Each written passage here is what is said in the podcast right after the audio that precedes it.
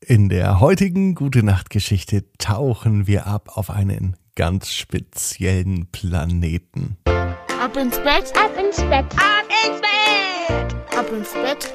Der Kinderpodcast.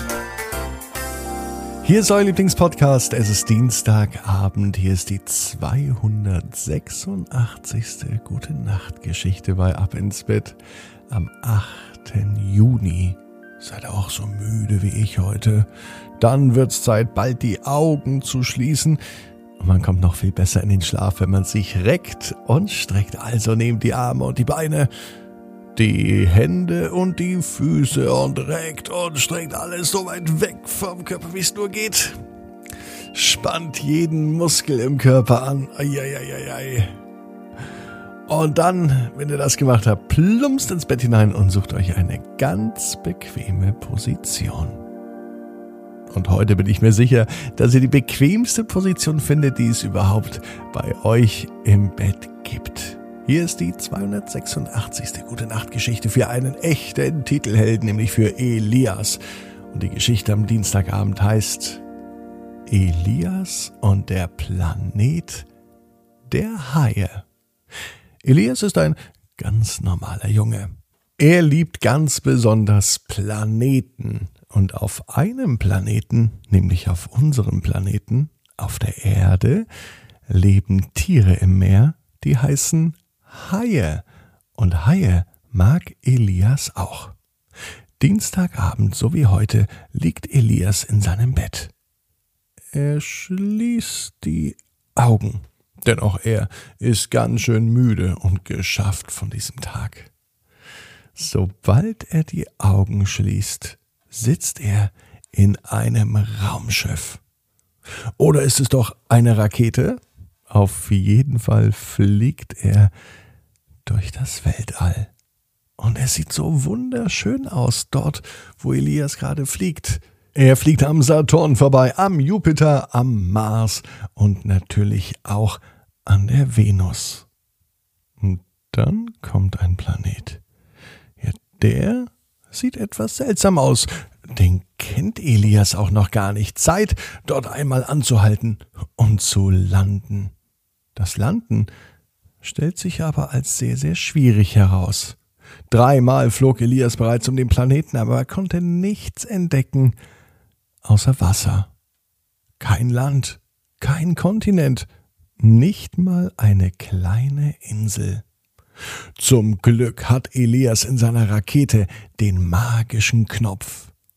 Er zählt ganz langsam bis drei und dann verwandelt sich die Rakete in eine U-Boot-Rakete, mit der er unter Wasser tauchen kann. Eins, zwei, drei. Und schwupps flog er mit seiner Rakete unter Wasser, so dass er gar nicht groß aussteigen brauchte, denn mit seiner Rakete sah er alles. Er hatte den perfekten Blick vorne aus dem Fenster. Er sah bunte Fische, aufregende Korallen und richtig schöne Pflanzen, ganze Urwälder, die unter Wasser wachsen. Die Fische sahen fast so aus wie bei uns auf der Erde. Nun war es Elias klar, er hat außerirdisches Leben entdeckt. Es waren zwar nur Fische, mit denen er sich nicht unterhalten konnte, denn Fische sind ja bei uns auf der Erde auch eher stumm. Allerdings war er dennoch froh, denn so eine große Entdeckung, die macht man nicht alle Tage. Er nimmt sich das große Notizbuch und schreibt sich ganz genau auf, wo er ist und was er alles gesehen hat. Auf einmal klopft es an die Tür. Das ist seltsam, denn wer sollte denn klopfen? Fische klopfen eigentlich nicht an Türen. Auf diesem Planeten scheint aber alles anders zu sein. Helios macht die Tür auf und ein Hai kommt herein. Einfach so.